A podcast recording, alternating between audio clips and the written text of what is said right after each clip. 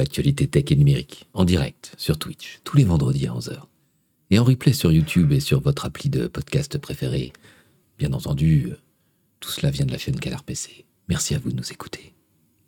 Ça vous va comme ça? Alors, bonjour à tous, bonjour à toutes. Euh, on ne va pas causer. De quoi on ne va pas causer? On ne va pas causer de crypto-monnaie, même s'il y a des trucs à dire sur Bitcoin et l'Ethereum. On va pas causer NFT, euh, même si là aussi il y avait deux trois infos, mais bon, c'est devenu annexe. Euh, on va causer en revanche, on va causer de Notes, le comment dire, l'espèce de Twitter qu'a lancé Substack, interne à Substack.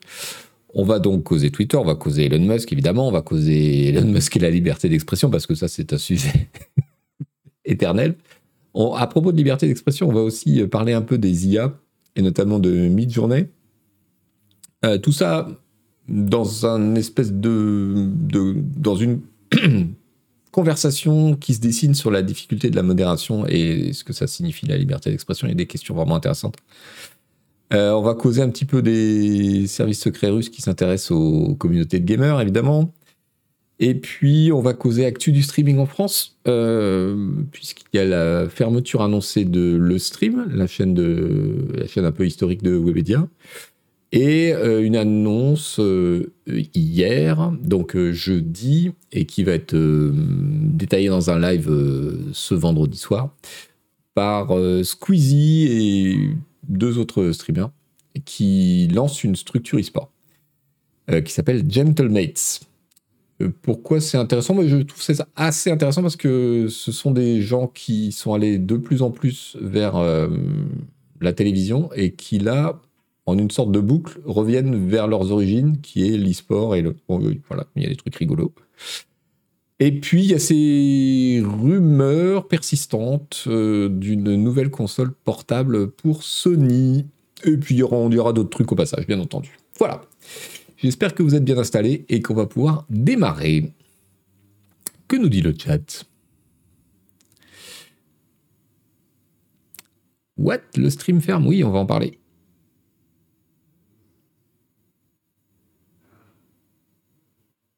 Alors, que me dit Oui, d'accord. Ok. Tenkyo, j'attends pourtant quelques secondes, mais il doit y avoir un décalage entre ce que m'affiche euh, OBS et ce que vous entendez. Zut.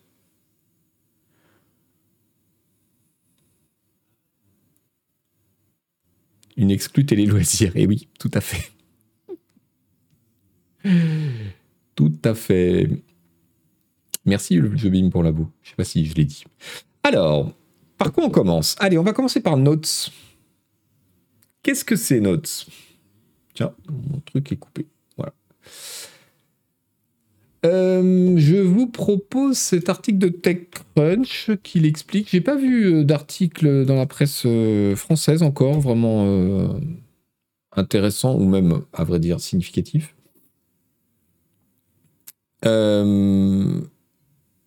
donc Substack, vous connaissez j'espère. C'est une plateforme de newsletter gratuite et payante qui a été lancée il y a 2-3 ans et qui euh, fonctionne sur un modèle assez, assez différent du reste de l'Internet. En gros, fournir aux écrivains en herbe, alors écrivains au sens large, journalistes, voilà, une plateforme de newsletter et des moyens tout à fait intégrés de faire payer leur audience, enfin de proposer des newsletters payantes. Euh, et là, ils ont, lancé, ils ont lancé, on en avait déjà parlé la semaine dernière parce qu'il y a eu une riposte de Twitter, on va, on va y revenir. Donc, ils ont lancé à l'intérieur de leur euh, plateforme, de leur, appli et de leur app, euh, et ils ont lancé un truc qui s'appelle Notes, et qui est une sorte de Twitter dans le sens où c'est un fil dans lequel les auteurs peuvent poster bah, des textes un peu courts, des images, des vidéos, bref les fonctions, euh, les fonctions simplifiées d'un Twitter, avec plein de fonctions manquantes pour euh, découvrir des comptes, pour euh, voilà, c'est un Twitter vraiment réduit à l'extrême. Et, Et on en avait parlé la semaine dernière, ça a suscité de la part de Twitter, enfin d'Elon Musk, puisque maintenant il faut dire Elon Musk et puis Twitter, ça n'a aucun sens de séparer les deux. des représailles immédiates, il a bloqué l'API de Twitter pour Substack. Donc, Substack, les auteurs Substack ne peuvent plus euh, embed des tweets avec la bonne euh, mise en forme et tout. Il a euh, catégorisé tous les liens qui amenaient vers Substack comme des liens potentiellement néfastes. Donc, tu avais un message de d'avertissement, attention, vous vous dirigez vers un, site potentiellement dangereux. Il a empêché tous les tweets qui mentionnaient un lien Substack d'être retweeté ou liké. Et finalement, il a remplacé dans la fonction recherche de Twitter, quand on recherchait Substack, il a remplacé ça, on obtenait des résultats, mais Substack était remplacé par newsletter. Bon, tout ça a duré quelques jours, et puis ça s'est arrêté d'un coup. Le, truc habituel avec Elon Musk, des trucs qui n'ont absolument aucun sens, sauf le fait que l'API est toujours fermée pour Substack. Donc euh, voilà.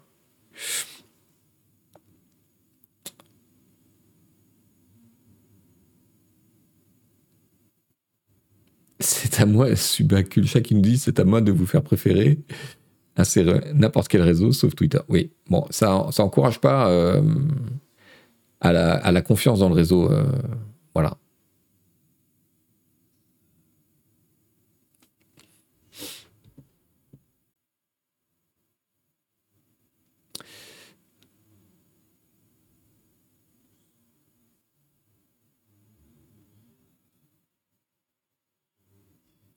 Musk, un ado bloqué dans le, dans le corps d'un milliardaire.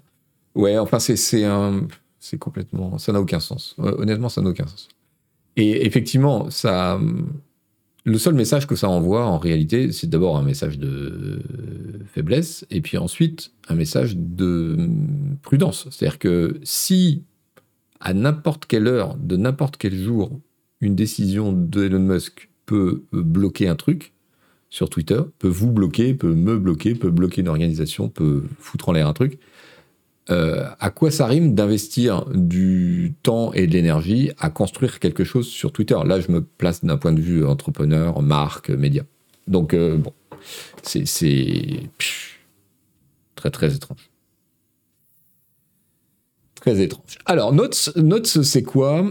Euh, eh ben euh, voilà, c'est-à-dire que quand aujourd'hui quand vous êtes inscrit sur la plateforme euh, Substack, quand vous êtes un auteur, ou même quand vous ne l'êtes pas, euh, vous pouvez créer des notes qui vont qui vont apparaître dans le fil notes de ceux qui sont vos abonnés de la newsletter. En gros, c'est comme ça que ça fonctionne. que ce soit payant ou gratuit. Donc si vous êtes abonné à des newsletters sur Substack, vous allez voir dans l'onglet notes de votre appli ou de votre site web euh, toutes les notes de ces auteurs. Du coup, pour les auteurs, euh, ça hum, donne un moyen de compléter ce qu'ils font en général en format assez long euh, sur leur newsletter par des formats plus courts, passer des infos, passer des liens, passer des, citations, des extraits, voilà. c'est intéressant alors moi, perso, en tant qu'auteur sur euh, Substack d'une revue de presse sur la guerre en Ukraine, je me demande encore comment je vais pouvoir utiliser ça. Parce que pour l'instant, on est dans une situation un petit peu euh, bizarre, maladroite, où euh, on en serait presque à poster des tweets sur Notes. Bon, c'est bizarre. mais je vois l'intérêt euh, je n'ai pas encore compris, j'ai pas encore euh, défini exactement comment je peux l'utiliser moi de façon euh, optimale et intéressante pour ceux qui me suivent, mais, je vois vers où ça mène et je trouve ça intéressant. pour Substack, évidemment, c'est très intéressant parce que ça permet de faire venir sur Substack des gens qui vont découvrir les auteurs, mais qui aussi vont s'inscrire et donc potentiellement vont augmenter l'effet réseau de la plateforme. Notes ne fonctionne pas indépendamment de Substack. Non, tu l'as dans l'app Substack ou sur le site euh, Substack.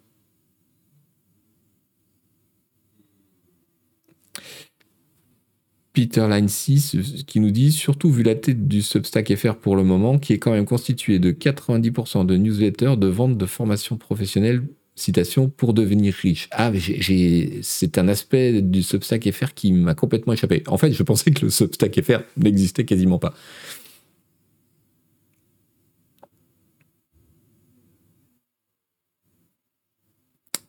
Euh, Nagbava, non, on n'a pas encore évoqué NPR, on va, on va y arriver.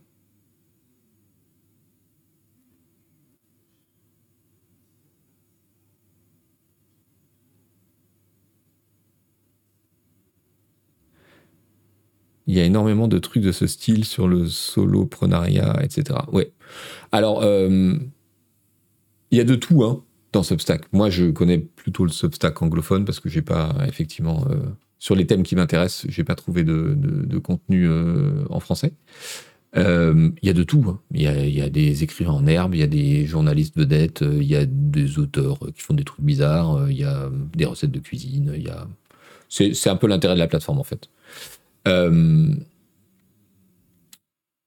donc, euh, donc voilà, l'idée globale de Substack, c'est de fournir, en tout cas c'est leur discours officiel, c'est de fournir un outil de plus à leurs auteurs pour euh, trouver une audience et un outil de plus parce que ce qui est intéressant chez Substack par rapport à n'importe quel autre truc de newsletter, c'est qu'il y, y, a un petit effet réseau, c'est-à-dire que quand vous entrez, il y a un mini-algorithme qui peut vous recommander d'autres auteurs. Et donc, en tant qu'auteur chez Substack, vous pouvez bénéficier de ce réseau pour trouver plus de lecteurs.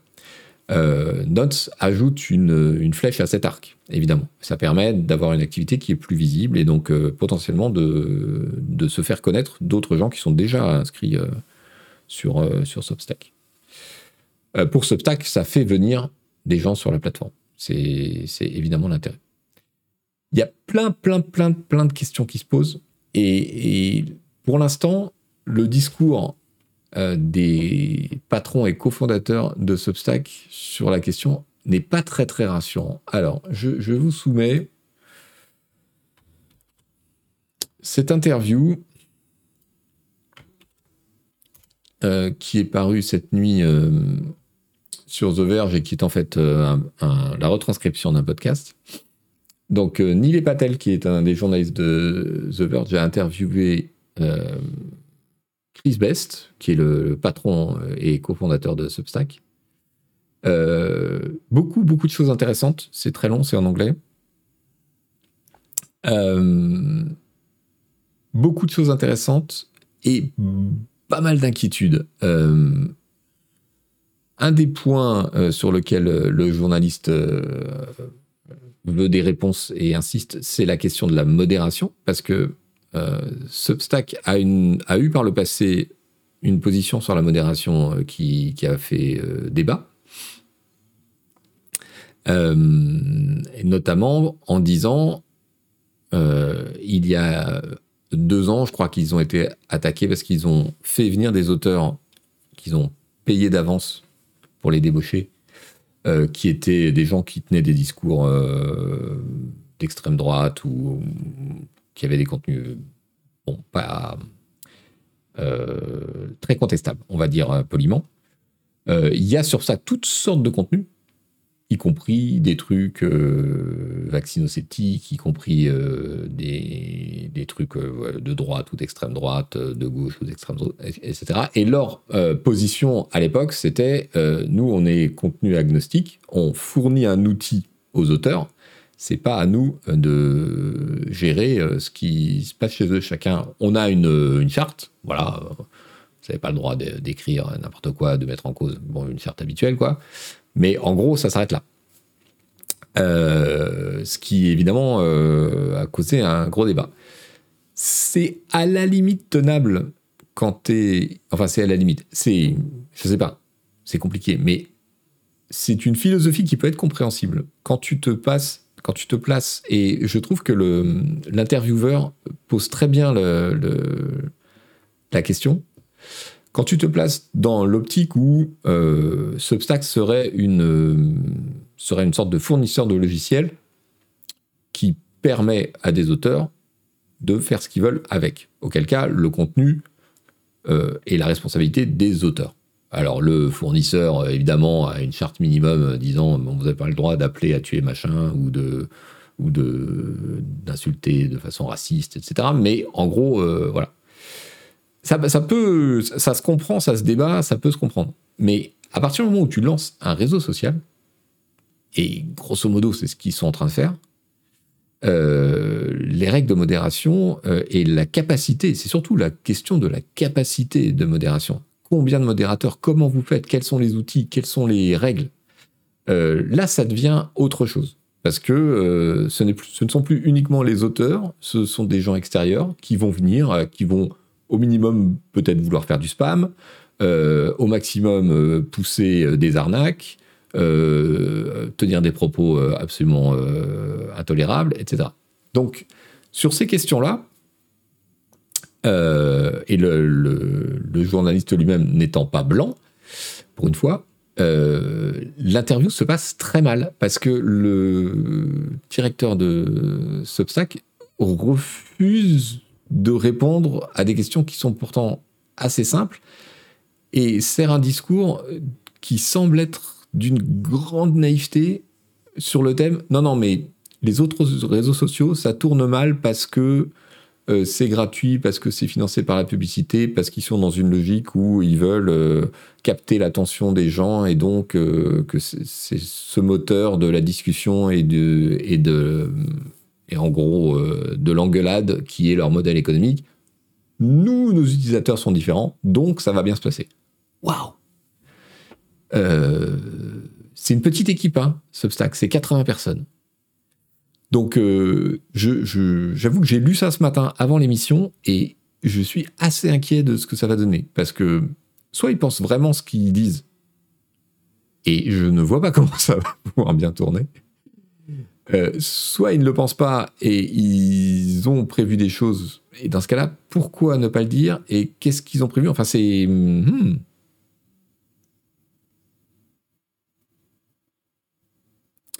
Nagbava dit en 2023 ne pas avoir de politique de modération claire, c'est hallucinant. Alors, encore une fois, ils partent d'un modèle où c'était pas forcément nécessaire, euh, où tu avais euh, voilà une charte de, un contrat de fourniture de services qui impliquait que les auteurs respectaient un certain nombre de choses. Ça peut passer dans la mesure où tu restes à une taille euh, restreinte et où tu as un modèle un peu particulier. Mais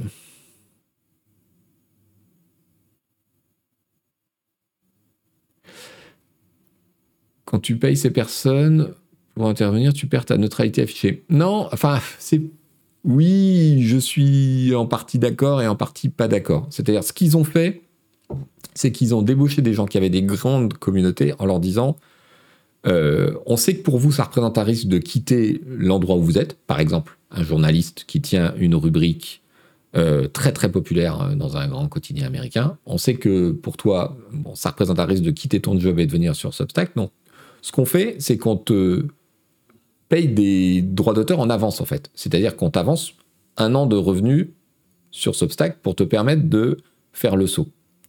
C'est ça le truc. Ils les ont payés en ce sens-là. C'est comme euh, un auteur qui publie un bouquin et qui perçoit une avance. Ensuite, ses droits d'auteur euh, sont déduits de l'avance qu'il a déjà payée. C'est pas exactement comme euh, être salarié, tu vois.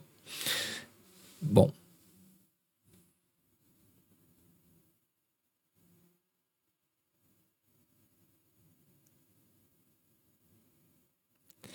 C'est surtout que ça coûte beaucoup d'argent la modération. Prendre des engagements dessus peut vite plomber ton modèle économique et il ne veut peut-être pas effrayer les actionnaires.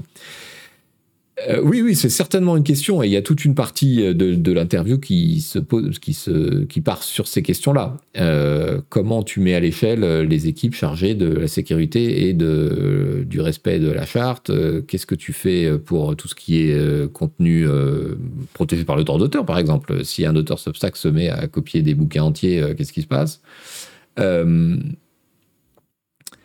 Donc bon,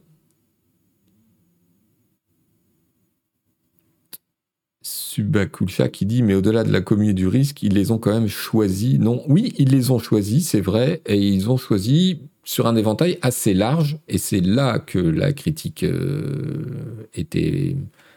Ils étaient vulnérables à la critique, c'est qu'ils ont choisi sur un éventail purement commercial. Donc, en gros, les affreux à grosse communauté, ça les intéressait aussi, quoi. Ils auraient pu, après tout, sans le dire, euh, faire des choix euh, qui n'impliquaient pas de recruter des gens d'extrême droite, par exemple.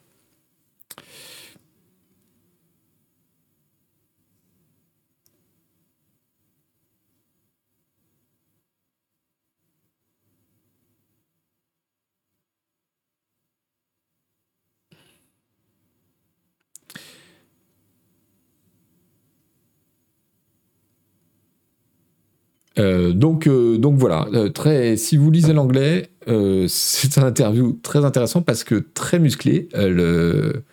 c'est ce qui est assez agréable de temps en temps avec les journalistes anglo-saxons, c'est que il y en a certains, ils lâchent pas.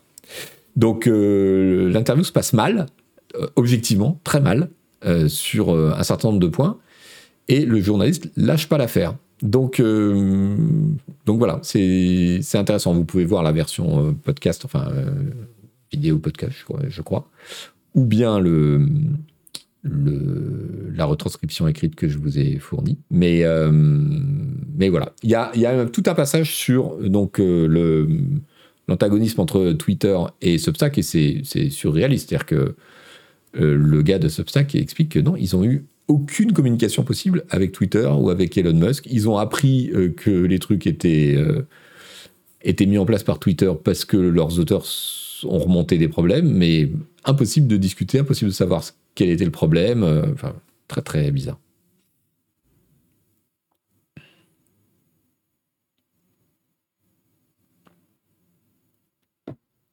Porté Pongus, Platformer, la newsletter qui a révélé les déboires de Twitter est sur Substack, absolument. Il y a pas mal de très bons euh, journalistes américains spécialisés euh, qui, euh, il y a 2-3 ans, ont quitté leurs médias pour venir sur Substack et, et se faire payer directement par leur, par leur audience. C'est un modèle qui est, sur le papier, très, très intéressant et potentiellement vertueux.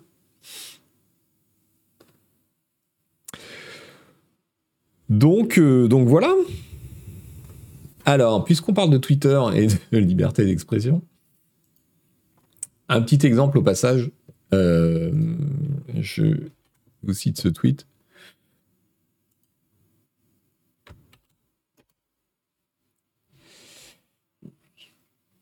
Euh, il y a pas mal de polémiques en ce moment euh, autour de Twitter en Inde parce que le gouvernement indien s'est doté d'un arsenal qui lui permet de dicter aux réseaux sociaux euh, ce qu'il veut ou ne veut pas euh, voir apparaître. Euh, et il semble que malgré tous les, les discours d'Elon Musk sur la liberté d'expression chez Twitter, il semble que Twitter a effacé des tweets qui étaient à la demande du gouvernement indien, mais effacés de façon euh, mondiale.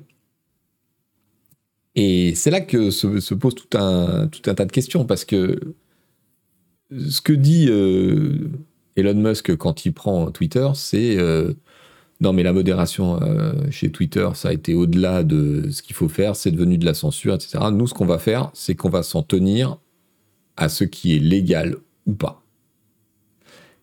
Et c'est complètement faux comme position. Parce que d'abord, ce qui est légal ou pas, dans quel pays? Ce qui est légal aux États-Unis ne l'est potentiellement pas en Allemagne, par exemple. Tout ce qui est euh, négation de l'Holocauste, etc. Ne l'est évidemment pas en Chine, ou en Russie, ou même en Inde. Euh, donc, euh, donc c'est une réponse qui suffit pas. Et puis par ailleurs, il y a des choses qui sont légales et qui sont insupportables et qui rendent la plateforme pourrie. il y a tout un, tout une, degré de réaction désagréable qui ne franchissent pas euh, le seuil euh, de la légalité.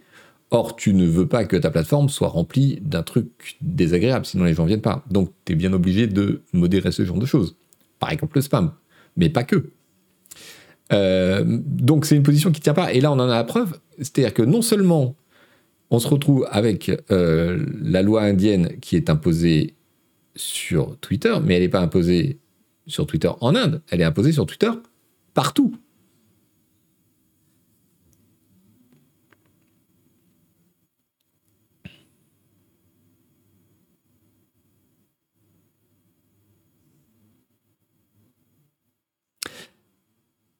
Donc, euh, voilà, il euh, y, a ces questions euh, qui sont qui, sont pas des questions faciles, honnêtement. Il n'y a, pas de solution simple. Il faut, quand on critique la modération sur Facebook, sur Twitter, et on a raison de le faire, hein, il faut aussi avoir la capacité à prendre un pas ou deux de, de, recul et de se dire, attendez, potentiellement, c'est ultra compliqué. Et puis, les réseaux sociaux, c'est quelque chose de relativement neuf.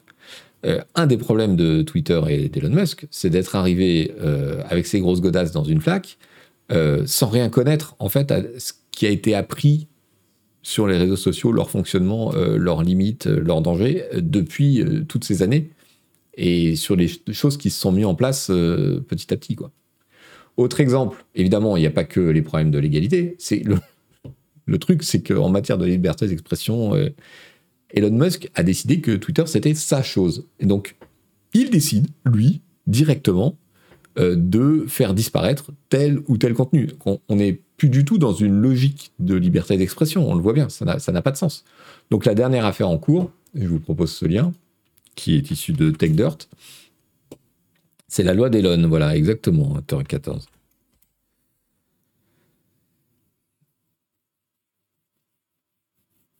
31e mois d'abonnement, merci beaucoup. Le DARS. Oui, j'apprends. Euh, donc vous vous souvenez des fameux euh, Twitter Files euh, Et je vous, je vous résume l'histoire très très rapidement. Elon Musk dit là, dans Twitter, il s'est passé des trucs horribles, la censure, machin. Euh, on va rendre ça public et transparent. Et donc, il fait un gros bundle de, de data, de messages, d'emails internes à Twitter. Et il les file à un journaliste qui s'appelle Matt Taibbi, euh, qui est chargé de les dépioter euh, façon. façon comment dire Organisation d'investigation, vous voyez Et pour les rendre publics. Là-dedans, il met les emails et les et les coordonnées de d'employés de Twitter à qui il veut nuire, euh, l'ancien chef de la sécurité, enfin bon bref, ça a été un truc pas possible.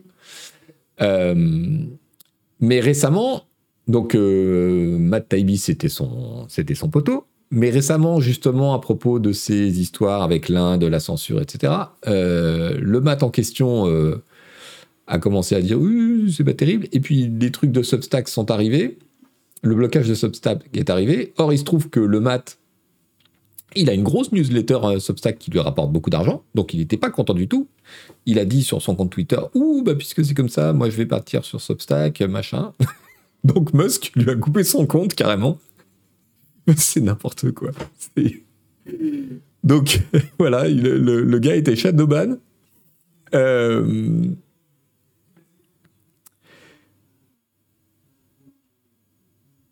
Lisez l'article, il, y, a, beaucoup de choses. Euh, il, a des tweets qui ont disparu, euh, c'était plus possible de retrouver son compte. Euh, bon.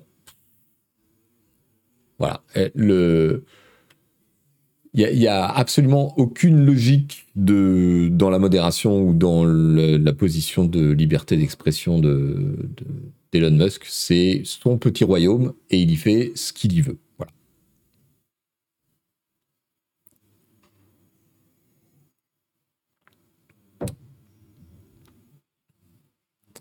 Yarinuki, c'est complexe juridiquement car Twitter est privé, donc légalement il peut faire ce qu'il veut en tant que propriétaire tant qu'il respecte la loi. C'est pas complexe juridiquement, c'est tout à fait clair, tu as raison. il fait ce qu'il veut. Simplement, il peut pas dire, il peut pas à la fois faire ce qu'il veut et dire non mais moi ma politique maintenant, et c'est pour ça que j'ai repris Twitter, c'est la liberté d'expression. Il faut que Twitter soit, euh, je sais plus ce qu'il avait dit, euh, l'agora où tout le monde puisse échanger, etc. Non, euh, voilà. C'est tout ça, c'est tous les arguments euh, qui sont en fait, au fond, on le savait, mais c'était pas forcément euh, complètement prouvé, qui sont en fait des arguments d'extrême droite. ben voilà. la, leçon est, démontrée. Aujourd'hui, aujourd'hui, Elon Musk, il interagit sur Twitter avec des comptes d'extrême droite hyper violents qu'il a rétablis et il fait son petit, son, petit chef, quoi, dans sa cour de récréation à lui qu'il a acheté avec ses sous.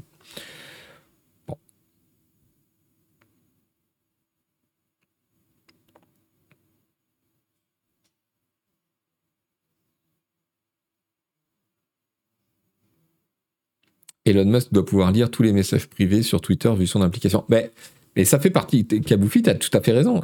Ça fait partie des questions qu'on commence à se poser légitimement. C'est-à-dire que s'il fait tout ça, quels sont, enfin, quel est le vrai dans ce qu'on nous dit euh, Qu'est-ce qui est, enfin bref, ça détruit la confiance dans la plateforme. On va, résumer ça comme ça. Ça détruit la confiance dans la plateforme. Euh, il a aussi fait tout un cirque autour d'un certain nombre de médias, parce qu'il avait réagi sur le fait que Twitter euh, labellisait certains médias d'État notamment russes, chinois, etc. Et donc Elon Musk disait, dans son combat contre les médias et contre les journalistes d'une manière générale, il est extrêmement, il a des interactions extrêmement agressives. Et il disait oui, mais ça c'est scandaleux parce que euh, après tout, euh, il y a des médias euh, occidentaux qui sont aussi affiliés au gouvernement. Et donc il a décidé de labelliser du jour au lendemain, évidemment, sans concertation, sans discussion, un certain nombre de médias comme des médias d'État, dont euh, la radio, euh, on dit radio publique américaine parce qu'on compare euh, paresseusement au, système français, mais c'est beaucoup plus compliqué que ça. Mais NPR, qui est effectivement, qui a commencé comme un réseau de radio publique aux États-Unis, qui est aujourd'hui une plateforme beaucoup plus globale que ça, euh, de la même façon que Radio France, France Inter, France Info ont euh, une chaîne de télé, des sites web, etc. NPR, c'est un peu pareil. Mais, donc, en tout cas, NPR a été labellisé euh, média d'État sur Twitter. Et la direction a décidé que c'était le truc de trop et que donc la eh ben, la station, euh, l'organisation se retire de Twitter. donc elle a cessé euh, d'utiliser ses comptes Twitter et l'a annoncé publiquement. Nagbava dit alors public, faut le dire vite, ils sont en proportion moins d'argent public que Tesla. Oui, oui, tout à fait. C'est pour ça que j'ai pris des précautions. En réalité, ils touchent très peu d'argent et c'est les arguments qu'ils ont euh, exposés quand le label est tombé sur leur compte principal ils touchent finalement très peu d'argent public au niveau fédéral. Après, les stations locales euh, sont financées de façon un petit peu plus large. C'est plus compliqué que les quelques échanges qu'on a pu voir. Mais euh, Rose euh, nous dit NPR touche, j'ai lu, 2% d'argent public, alors que lui touche des milliards d'argent public, la blague. Voilà, 2% c'est au niveau fédéral. Euh, il faut voir que les déclinaisons, parce que c'est un réseau aussi de stations locales, un peu comme France Bleu, et que les stations locales sont financées plus largement. Accessoirement, euh, tu as raison euh, de le dire, euh, Sangraine, NPR, c'est super. la, radio, les émissions, si vous parlez anglais, c'est vachement bien comme média.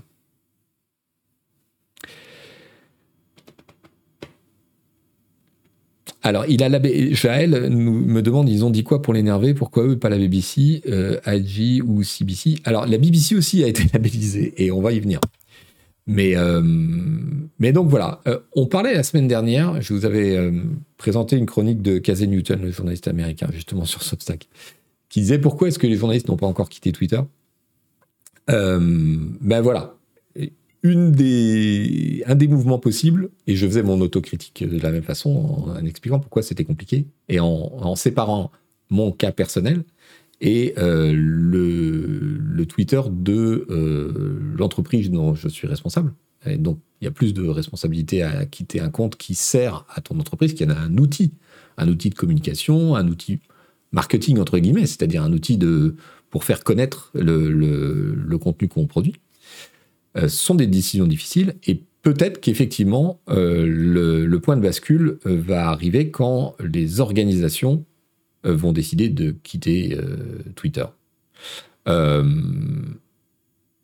gros, le, discours de NPR, et ils ont tout à fait raison en l'occurrence, C'est nous ne mettons pas. C'est ici, regardez. attendez. On va le recentrer un peu.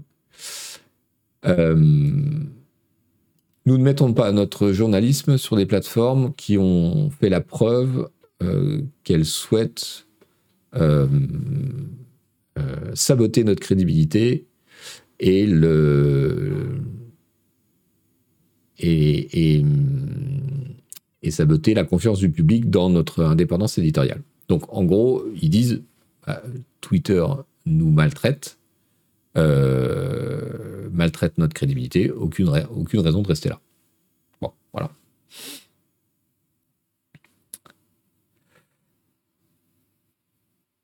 Euh, est-ce qu'il y en aura d'autres?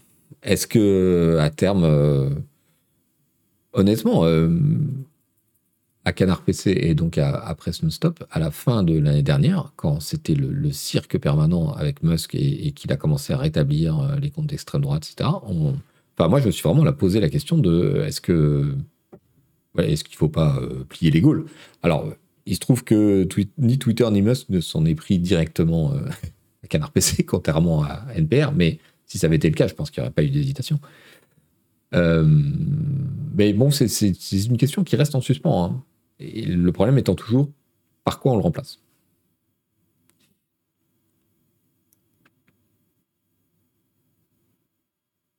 John Carpenter, dans quel sens il traité de la crédibilité? Eh bien, en, imposant à NPR un label euh, euh, média d'État au même titre que RT pour la Russie ou les médias officiels chinois, etc. Ce qui n'a rien à voir. Donc en gros, le label, c'est euh, bah voilà, c'est de la propagande étatique, NPR.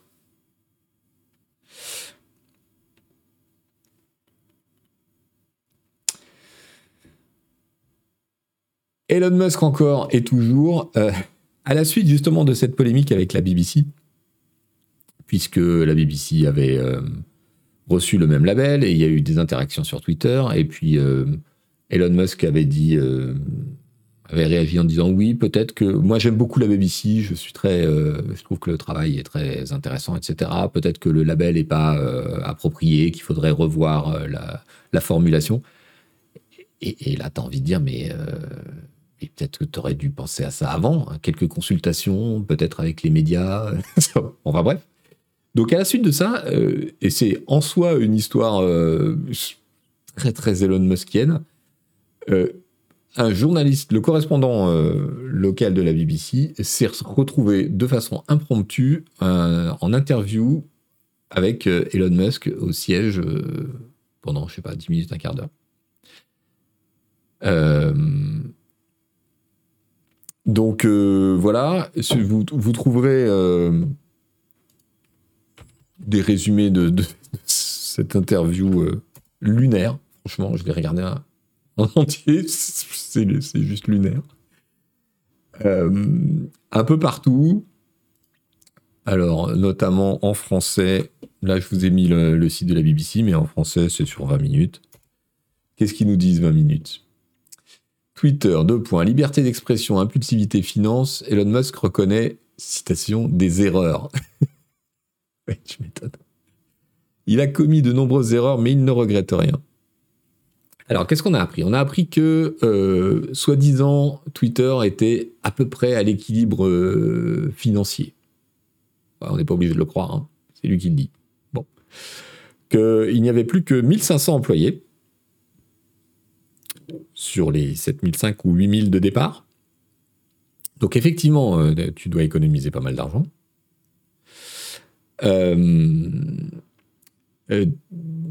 Face à la question, Elon Musk a reconnu qu'il ne voulait pas euh, acheter Twitter. Euh, euh, il, avait, il changé d'avis, il voulait faire baisser le prix, mais finalement, s'il l'a fait, c'est parce que il, est, il est venu à être convaincu que le juge allait de toute façon l'obliger à le faire quand on lui a posé la question des, licenciements massifs euh, que les gens ont appris euh, du jour au lendemain, etc., il a expliqué que bah, l'entreprise était en faillite, en fait.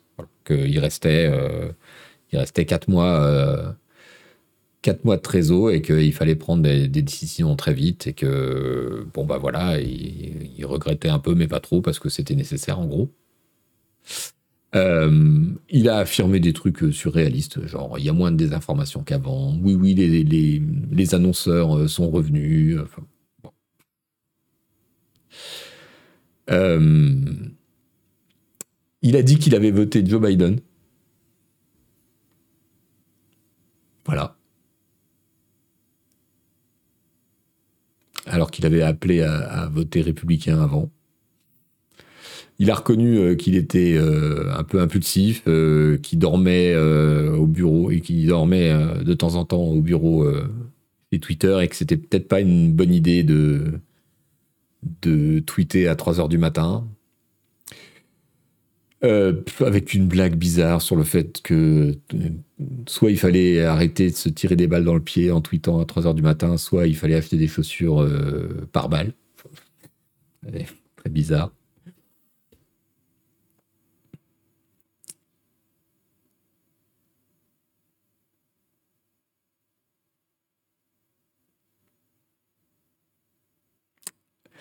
Euh, qui nous dit le gros problème c'est qu'au-delà de certains milieux où on parle des soucis Twitter, la majorité des utilisateurs ne s'en préoccupent pas. Petit à petit, tous ces utilisateurs vont se retrouver sur un réseau qui se fera uniquement l'écho des idées d'extrême droite sans aucune contradiction. Euh, c'est un risque. À voir. C'est un risque. Pour l'instant, ce qui est sûr, c'est qu'il a euh, rapatrié en masse des comptes qui avaient été exclus et qui sont euh, des racistes, des antisémites, des auteurs d'extrême droite euh, de, tout à fait identifiés. Est-ce que pour autant Twitter va devenir une sorte de trousse sociale, le, réseau d'extrême droite de Trump? Pour l'instant, c'est pas le cas, mais mais ces mouvements-là euh, vont dans cette direction, c'est indéniable. Merci, dit Cousin, pour, euh, pour ton prime.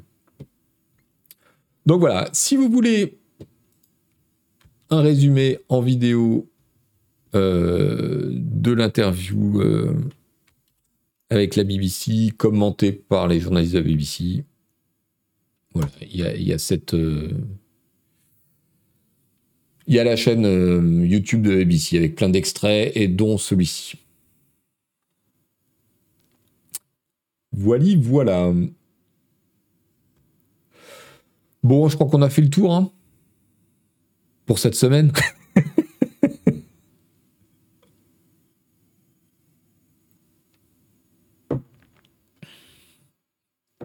Est-ce que c'est pour lui qu'on a inventé le mot man baby? Je ne sais pas. Oui, assez d'Elon. Ouais, je suis d'accord. Bon, on va y revenir encore un tout petit peu parce qu'il nous a fait une autre. Vous saviez que Elon faisait partie des signataires de cette fameuse lettre euh, nous disant euh, qu'il fallait faire une pause sur l'IA, que c'était dangereux, etc. Euh, qu'est-ce qu'on apprend à propos d'IA Euh, cet article de Tom's Hardware qui reprend euh, une info de Business Insider, hein, comme quoi apparemment il y aurait un euh, un nouveau projet secret concernant l'IA, probablement génératrice de contenu, en tout cas machine learning, au sein de Twitter, et que Twitter aurait donc acheté environ 10 000 GPU. Donc, vous savez que aujourd'hui les modèles ChatGPT et compagnie euh, fonctionne sur des processeurs fonctionnent le mieux sur des processeurs qui sont euh, ceux des qui sont les mêmes que ceux des cartes graphiques. Donc euh, les, serveurs spécialisés dans le traitement de ces calculs sont souvent formés avec des milliers de, de, GPU, de Graphic Processing Units. Et donc Twitter en aurait acheté 10 000 pour un projet de d'IA générative, de d'IA génératrice interne dont on ne sait rien. Mais on peut imaginer qu'il s'agisse de euh, d'améliorer l'algorithme, de mieux cibler la publicité, euh, peut-être d'améliorer les fonctions de recherche. Donc voilà, d'un côté, euh, Elon Musk dit Ouh là là, c'est dangereux l'IA, il faut faire une pause, il faut faire une pause. Et de l'autre, il a fait en douce Alors combien ça vaut ces trucs-là? Euh, Il y a des chiffres chez Thomas Hardware, mais auxquels on peut pas vraiment se fier. Euh, ils nous disent que si ils ont acheté euh, les dernières cartes Nvidia qui sont les Hopper H100, je ne sais pas ce que c'est. Mais bref, c'est le dernier GPU spécialisé pour les projets AI. c'est 10 000 dollars par unité. Bon, quand on achète 10 000, je pense que tu as une grosse réduc. Enfin, ça en fait des sous quand même. Hein.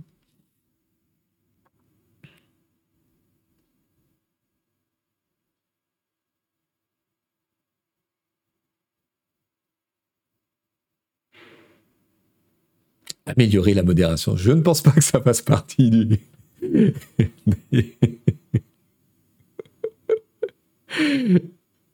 Une IA entraînée par les lubies d'Elon, tout va bien. Eh ben ouais, c'est ça. Voilà. Bon, allez, on parle de liberté d'expression. Euh, je vous ai retrouvé un truc qui est pas tout neuf, mais qui m'avait échappé et que j'ai trouvé assez intéressant. Ça concerne Midjourney. Vous savez, c'est l'IA génératrice d'images à partir de, de. Et euh, j'avais raté, mais euh, le Washington Post avait euh, retranscrit des propos de David Holtz, qui est le, fondateur et le directeur, je crois, de Midjourney. Et en gros, à Midjourney, vous pouvez lui demander des caricatures de Biden, de Macron, etc., mais pas de Xi Jinping, le leader euh, chinois. Euh, pourquoi? Bah Parce que, oh, alors le gars dit euh, Political satire in China is pretty not okay. Donc on revient à la logique précédente. C'est-à-dire que parce que on ne peut pas faire de caricature des leaders chinois en Chine, euh, on l'interdit à tous les utilisateurs mondiaux. Et donc, en gros, si on suit ça, euh, le plus petit dénominateur commun de la liberté d'expression euh, aujourd'hui, ça va être les règles des dictatures. C'est ouf quand même quand on y pense. Tout ça pourquoi?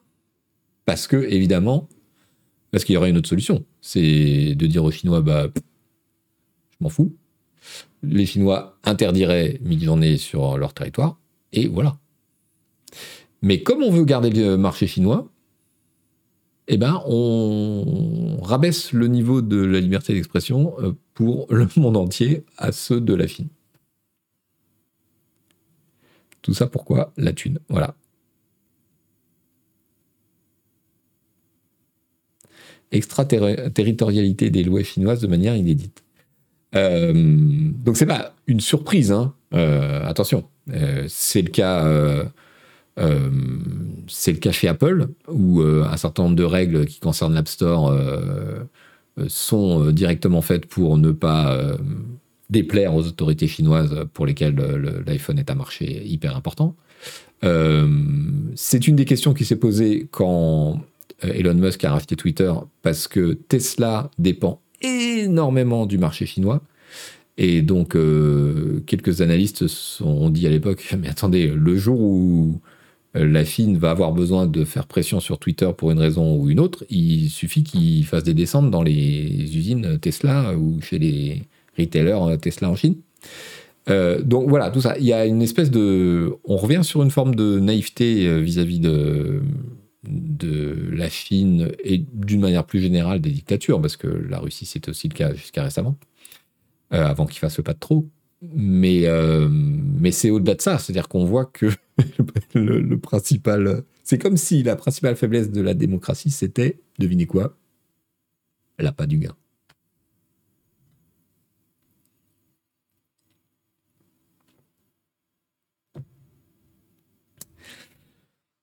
Puis même 1888, en même temps, les big tech US appliquent les usages US au reste du monde. Oui, ah, ah, je suis entièrement d'accord. Tout à fait. Et la, conception, notamment de la liberté d'expression euh, chez les GAFA, elle est US à la base. Et puis tout à coup, ils se sont rendus compte que le reste du monde n'était pas OK. Et alors, ils s'intéressent beaucoup euh, à la dictature chinoise parce que c'est des milliards de clients. Mais euh, quand l'Europe arrive en disant hum, Au fait, nous, on veut pas de ça, ils crient à la censure et ils sont tous surpris. Voilà, lisez ça, c'est intéressant. Bon, une petite pause promo. Qu'est-ce qu'on a en stock pour vous? Alors, toujours les magazines. Le magazine du mois, c'est évidemment euh, Canard PC avec Stalker 2 en couve. On a aussi le Canard PC Hardware. Et puis, euh, je vous propose l'article gratuit de la semaine sur Canard PC. Vous savez que chaque semaine, les abonnés de Canard PC peuvent voter pour rendre un article gratuit 7 jours. Euh, cette semaine, c'est The Last of Us, part 1, le portage PC. Et donc le test euh, rédigé par Isual. Je ne sais pas si vous l'avez essayé.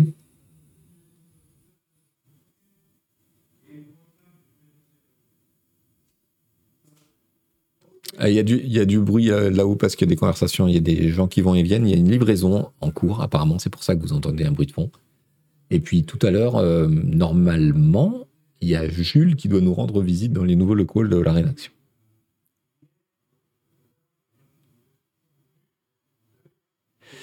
The Last of Us, c'est pas ma cam. J'ai l'impression que le gameplay est ennuyeux. Acheté il y a deux semaines, mais les shaders sont encore en train de compiler, dit Fratus. Alors, euh, oui, moi j'ai été extrêmement. Moi je l'ai acheté. Alors, je vais vous dire, je connaissais pas du tout le jeu, à part euh, pour avoir regardé un quart d'heure d'un stream d'Hélène Ripley euh, il, y a, il, y a, un ou deux ans.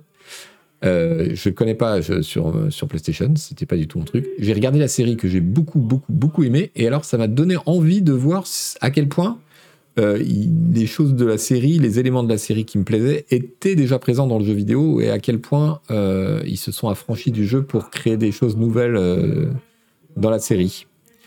Donc, euh, vous voyez, c'est dans un esprit de, comparaison en quelque sorte. Et donc, j'ai acheté le jeu et j'étais, c'est la première fois que ça m'arrivait. Effectivement, quand vous installez le jeu et que vous voulez le lancer pour la première fois, il commence par compiler les shaders. Mais genre, vraiment quoi. C'est-à-dire que moi, j'ai, un portable gamer, mais c'est quand même une bonne machine. Et la compilation des shaders avant euh, le jeu m'a pris euh, facile une heure.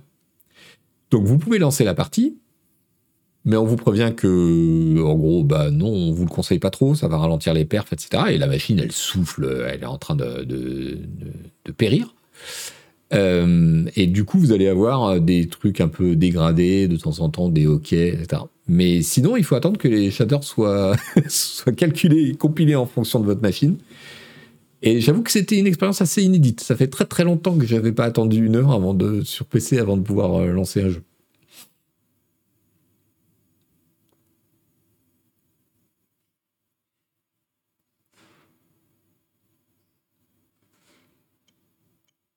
Techniquement, la version PC est scandaleuse. Ça euh, Fratus, je ne serais pas aussi sévère que toi. À, ce problème près, moi, j'ai pas eu de soucis pour l'instant.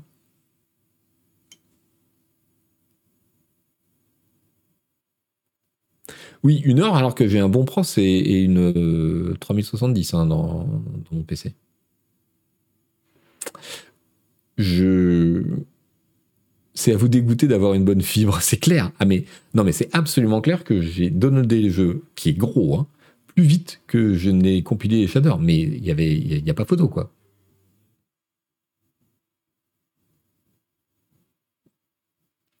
Le. Chez moi ça marche, on en connaît les limites, c'est vrai. Oh J'ai reçu un truc.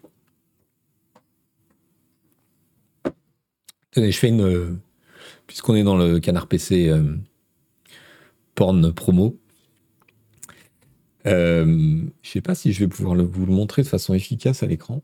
Mais on a préparé un nouveau hors-série jeu de plateau qui va sortir. Quand va-t-il sortir? La semaine prochaine. Je crois que c'est le 19. Mercredi de la semaine prochaine, 19 avril. Nouveau hors-série jeu de plateau.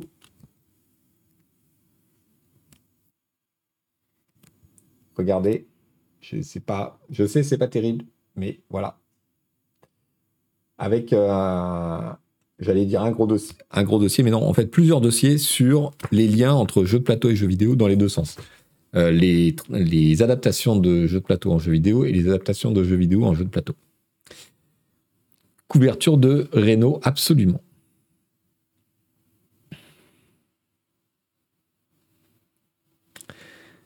Achetez-le maintenant. Alors maintenant, ce n'est pas possible, mais dès la semaine prochaine. Voilà, voilà. Passons à la suite. Parce que l'heure tourne, il est déjà 12h10, figurez-vous. Euh, qu'est-ce qu'on a? Alors, vous avez tous entendu parler de euh, cette euh, fuite de données de l'armée américaine qui concernait les plans et des infos top secrets sur la guerre en Ukraine donc depuis quelques jours, on commence à savoir comment ça s'est organisé. Et finalement, c'est un planton informaticien de la garde nationale euh, qui a hum, leaké euh, les docs auxquels il avait accès sur son petit serveur Discord privé. Il a été arrêté euh, ce matin ou cette nuit, je ne sais pas. C'est alors ça se pose tout des tas de questions de sécurité parce que c'est vraiment un opérateur de très bas niveau, donc euh, tout le monde s'étonne un peu qu'il ait eu accès à autant d'infos, mais bon, il était euh, informaticien justement dans la diffusion, donc euh, bon, bref. mais au-delà de ça, j'ai trouvé intéressant. Alors, bon, ça revient un peu sur le jeu vidéo parce que c'est parti de Discord, c'est de là que ça a commencé à se diffuser, etc. mais plus généralement, j'ai repéré un truc qui m'a un peu euh, fait tilter. Donc le président de Microsoft, qui s'appelle Brad Smith, c'est le président, euh, dit que dit tranquillement que ouais, ces services, donc les services de sécurité de Microsoft, euh, ont repéré que les services secrets russes et un certain nombre de groupes militaires euh, essayer d'infiltrer euh, les communautés de joueurs pour, euh, des tas d'objets, mais notamment pour répandre des informations ou des désinformations. et donc il dit que ça fait déjà des mois que leur, leur équipe d'analyse des risques a identifié des efforts faits par les Russes dans, ce, dans cet objectif et qu'ils en ont euh, averti des gouvernements. Euh, c'est quand même une affirmation qui est. Prenez ça, c'est pas très précis, d'accord, mais rien qu'en soi, c'est OK. Donc, les services secrets, en particulier russes, euh, essayent d'infiltrer les communautés de joueurs. D'accord. C'est pas nouveau, il me semble, ça date pas de la guerre en Ukraine. Alors, euh, si des, accusations aussi précises, c'est à ma connaissance, euh, et aussi public, c'est à ma connaissance euh, nouveau.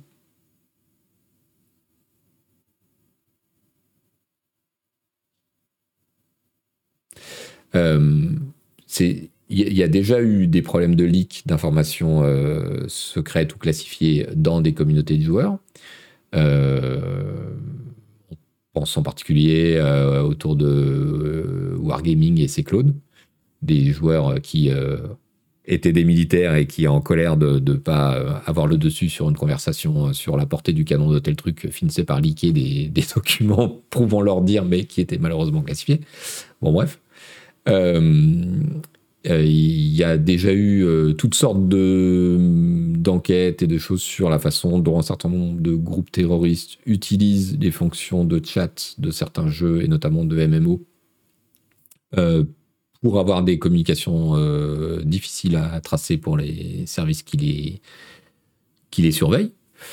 Euh, mais avoir le président euh, d'un GAFA qui vous dit euh, oui, mon équipe d'évaluation des menaces nous dit depuis plusieurs mois que les services secrets russes infiltrent les communautés de joueurs, à ma connaissance, c'est nouveau.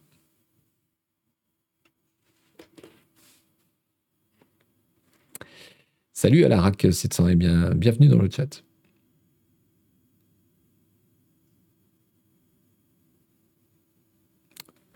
Donc, euh, en même temps, c'est pas étonnant. Hein.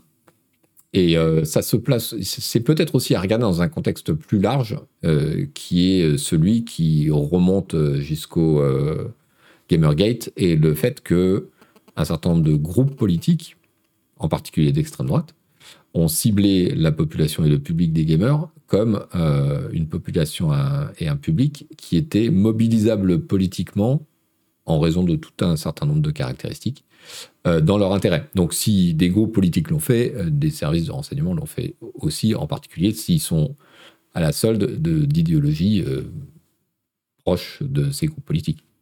Mais enfin, des déclarations de ce genre, encore une fois, pour moi, c'est la première fois. Qu'est-ce que je voulais Je voulais aussi vous faire un petit chapitre, bon, une petite news annexe repérée chez PC Games. Euh, PC Games Insider, pardon. Euh, est-ce que vous savez qui est Richard Garfield? Eh bien, c'est le créateur du jeu de cartes euh, Magic. et c'est aussi un très très bon créateur de jeux de plateau. eh bien, il a créé avec plusieurs autres personnes un studio de jeux vidéo. Ce n'est pas le premier en fait. Hein. Il a déjà eu des expériences plutôt en tant que consultant. Et donc, euh, visiblement, euh, ils ont créé un studio dans l'idée de lancer un nouveau jeu de cartes numérique. Euh, bon, évidemment, la dernière expérience de Garfield dans, dans ce domaine, c'était d'être consultant sur le jeu de cartes de Valve. Je ne sais pas si vous vous souvenez, il y a quelques années, qui s'appelait Artifact, et qui était une catastrophe absolue sur tous les domaines. C'était un jeu basé sur euh, l'univers de Dota. Euh, il euh, n'y a, rien qui, est sorti pas complet, avec un modèle économique qui consistait à, acheter des cartes à l'unité. enfin, il y avait, à peu près rien qui allait dans ce projet. Orpho 973, salut, bienvenue.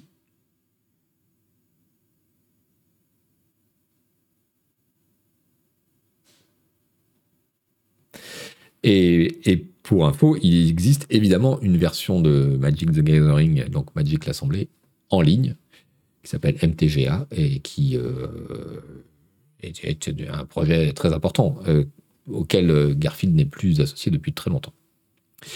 Voilà, donc bon, à regarder du coin de l'œil. Allez, on en arrive à l'exclusivité, le scoop de Télé Loisirs. Parce que, un. Donc, que nous dit Télé Loisirs? Webedia va fermer sa web TV, le stream sur Twitch. Après une lente agonie de plusieurs mois, moi je dirais années, mais bon, la web TV Le Stream, lancée sur Twitch en 2017 par Squeezie et Cyprien, va finalement fermer ses portes dans les prochains mois.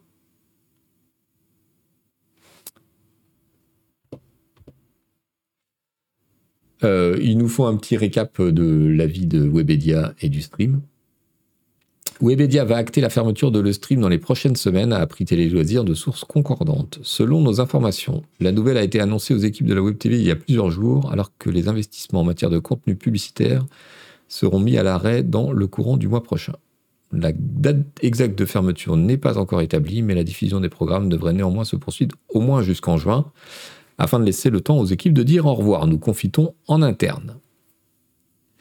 La fermeture de Le Stream suit de près celle de sa petite sœur espagnole, El Stream, je suis plus en espagnol, qui avait baissé rideau en décembre dernier, avec seulement un an et demi d'existence.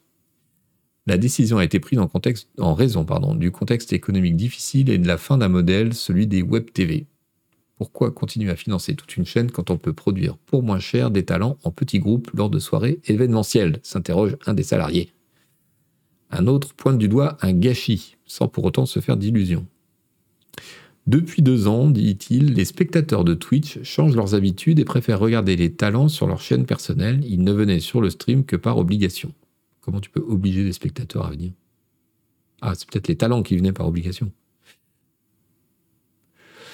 Que va-t-il se passer pour les nombreux membres de l'équipe éditoriale et technique de le stream? Ils seront dispatchés à travers certains pôles pour les renforcer, mais il y aura aussi des départs non contraints, nous assure un cadre de Webedia. Bon, ça à voir.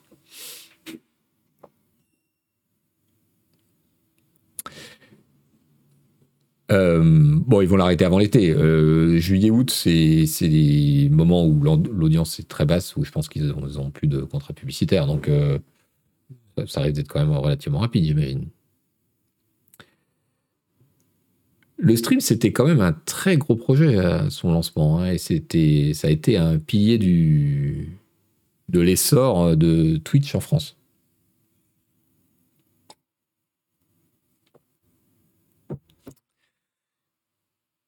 Après, euh, tout dépend de ce qu'on de ce qu'on met dedans et de comment on le fait. Moi, ça n'a jamais été ma cam, c'est vrai, mais j'y suis passé une fois sur le stream. J'étais invité à leur euh, journal euh, qui était entre midi et deux.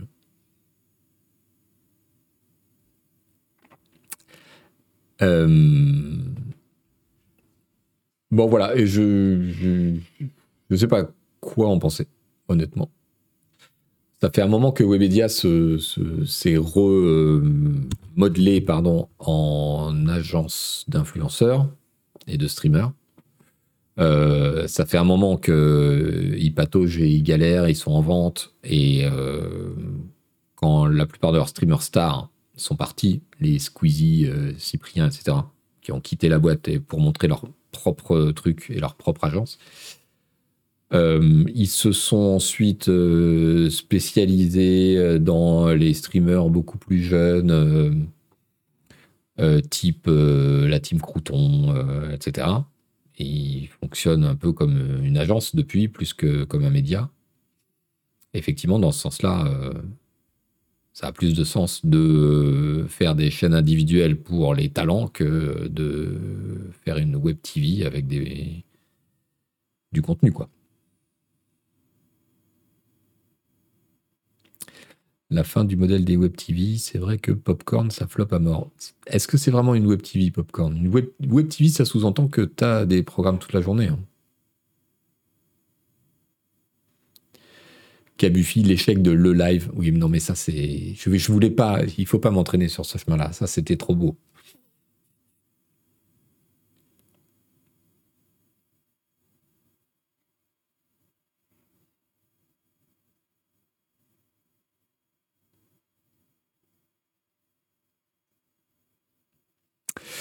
Voilà, autre actu, puisqu'on parle de Squeezie.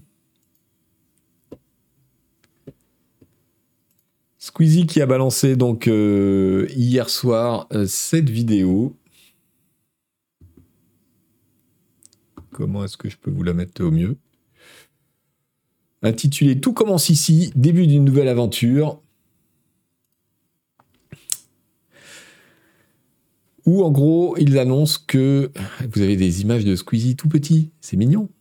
Et euh, des, gens complètement kitsch en armure, c'est moins mignon. Euh, des images aussi de Gotaga tout petit. Donc en gros, Squeezie, euh, un gars qui s'appelle Brox que je connais pas, et Gotaga lance Gentlemates, qui est une structure e-sport. Qu'est-ce que nous dit le site de Gentlemates Alors, ça, c'est le logo dont on parlait en ouverture. Euh, ça, c'est le kitsch. Apparemment, c'est important dans leur DA.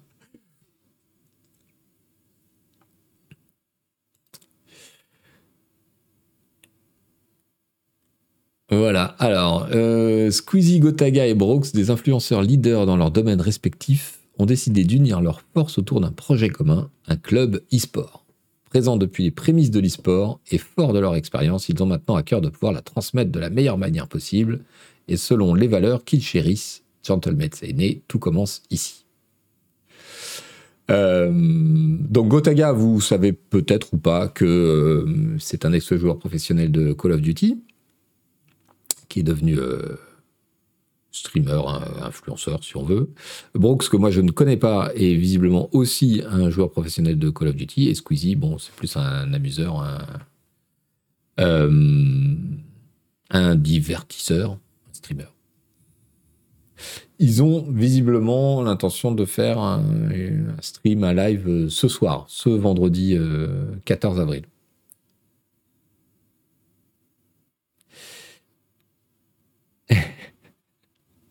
J'espère qu'il lance pas la, marque de fringues en même temps. oui, c'est ça. Aucun intérêt, dit Élève 78. écoutez, moi, je trouve ça intéressant. Euh, pourquoi? Euh, Qu'est-ce qui m'intéresse là-dedans? Euh, Je connais Squeezie. je l'ai suivi à ses débuts. et je trouve que globalement, il a un parcours qui est intéressant. Comment dire Dans dans son évolution. Euh, je connais moins Gotaga, mais je, je, vois ce qu'il fait. Je connais pas du tout Brox. Euh, ce qui m'intéresse, c'est que on, a eu euh, une évolution des streamers. on est parti vraiment du jeu vidéo roots, c'est-à-dire le let's play, pour aller de plus en plus vers l'influenceur et l'entertainment, le, l'animateur au sens télé du terme. Et aujourd'hui, un type comme Squeezie, il fait des émissions de télé en réalité euh, sur euh, YouTube et sur euh, Twitch. c'est vraiment des émissions ultra produites, avec beaucoup, beaucoup d'argent. Et, donc l'audience qui va avec, mais c'est vraiment du divertissement télévisuel. Et je trouvais que ce backflip vers le retour à l'e-sport, à une époque où l'e-sport, l'époque d'aujourd'hui où l'e-sport est quand même un peu en difficulté, moins d'annonceurs, des problèmes pour euh, se développer, etc., euh, c'est intéressant euh, de, savoir pourquoi ils font ça. Aujourd'hui, en, en, matière d'e-sport, ils se lancent sur Valorant avec une équipe qui existait déjà, mais on voit qu'il y a d'autres cases disponibles sur leur site. Donc peut-être qu'il y a d'autres projets sur d'autres euh, sur d'autres jeux.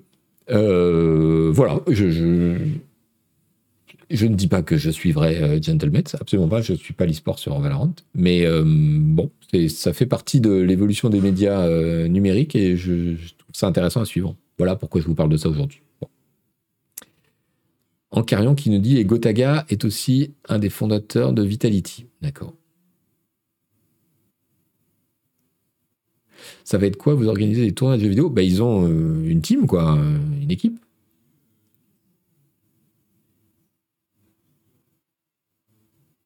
Valorant qui va se faire exploser par Counter-Strike 2. On va voir. Encarion qui dit les logos floutés, c'est League of Legends, RL, je sais pas ce que c'est, et Fortnite.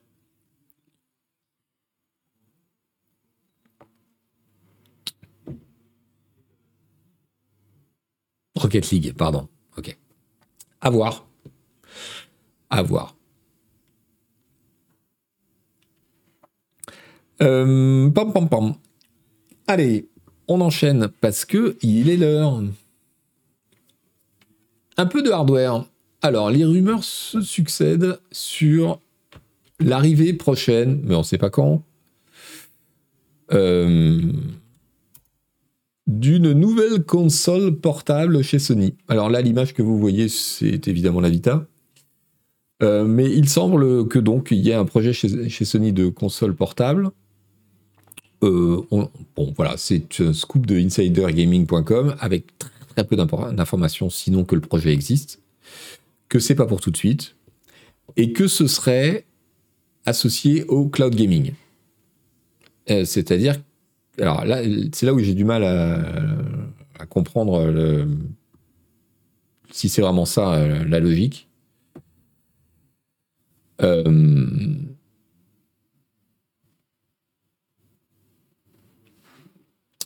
euh, ce serait une console qui permettrait de streamer les jeux depuis la PS5 via le PS Remote Play, qui est une fonction qui vous permet de streamer depuis votre PS5 sur euh, votre PC si vous voulez, votre téléphone, etc. J'ai du mal à croire qu'ils puissent lancer un truc qui ne soit que dédié à ça. Euh, voilà, ça me, ça me semble étrange. Cela étant, j'ai aussi, je suis aussi tombé sur un article de The Verge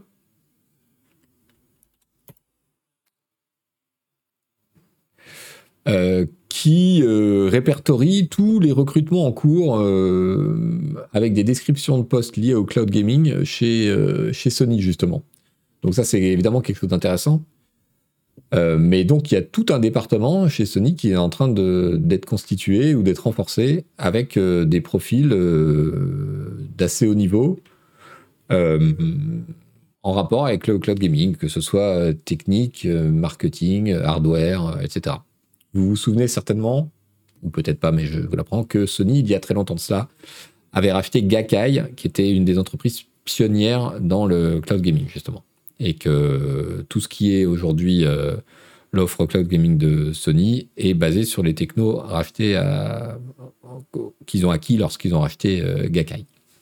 Et il y a un certain nombre de ces recrutements euh, qui, qui concernent cette, euh, cette équipe-là, qui est située en Californie à Aliso Viejo, et qui s'appellerait le Future Technology Group, et qui était appelé avant Cloud Gaming Engineering and Infrastructure, alias CGEI. Voilà.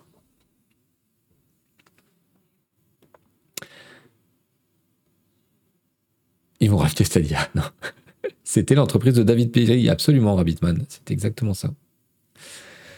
Donc, euh, bon, à suivre, évidemment, euh, mais j'avoue que je, serais extrêmement euh, surpris que ça se limite à ça.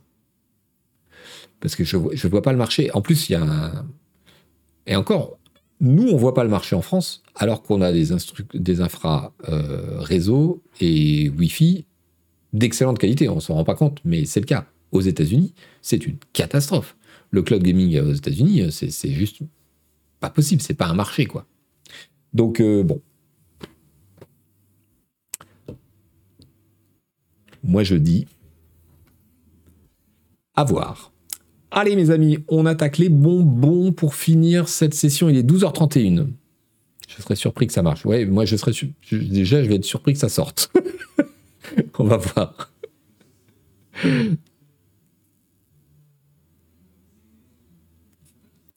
Les sucres. Qu'est-ce que j'ai pour vous euh... J'ai, j'ai, j'ai, j'ai, j'ai, j'ai un pauvre petit chien. Enfin, un pauvre gros chien. Regardez-moi ce pépère.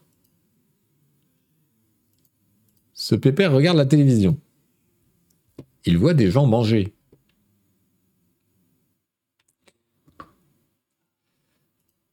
Et dans la télévision, il y a quelqu'un qui a l'air de lui tendre quelque chose. Oh, mais.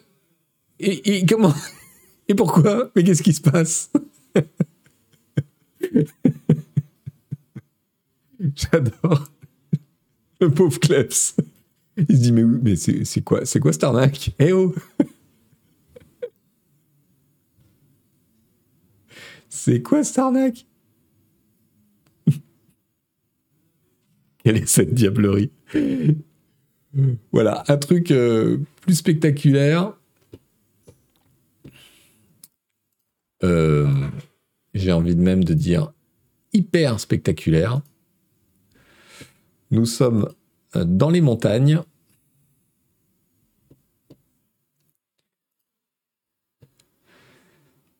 Ceci est un léopard des neiges qui chasse. Vous avez vu le, degré de la pente? On réalise pas complètement. Vous allez voir, il faut attendre la fin. Là, il tombe quasiment pour réaliser le truc qu'ils ont dévalé. Vous avez vu le, truc? Donc je sais pas ce qu'ils chassent, c'est un urial. Voilà, donc c'est des espèces de bouquetins, j'imagine. Regardez comme il dévale la pente. Apparemment, il a ciblé, il en a ciblé un qui euh, qui avait une jambe euh, était moins rapide que les autres. Mais waouh Et le, truc dans sa panique, il s'est pété la gueule. Au ralenti, c'est pas mal aussi. Les félins, c'est un truc. Hein. Oh là là là là.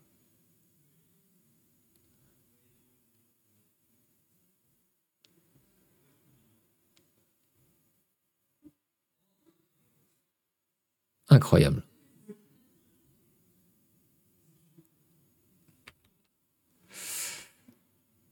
Alors, je vous ai pas donné des liens, je vous les donne tout de suite.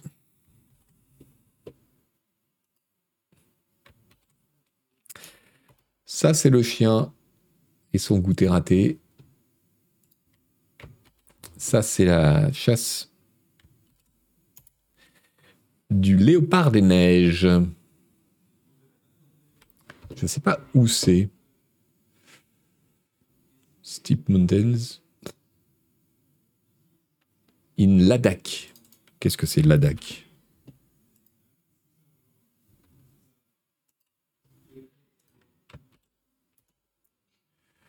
Région de l'Inde, ok.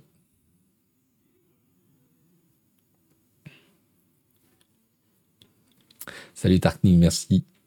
bienvenue sur le chat. Une région en Inde. Ok.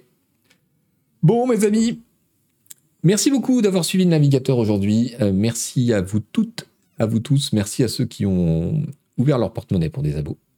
Si vous nous suivez en replay ou en podcast, tout ceci vous est offert gratuitement grâce euh, aux gens qui s'abonnent euh, sur Twitch. Donc n'hésitez pas à venir y faire un tour une fois de temps en temps.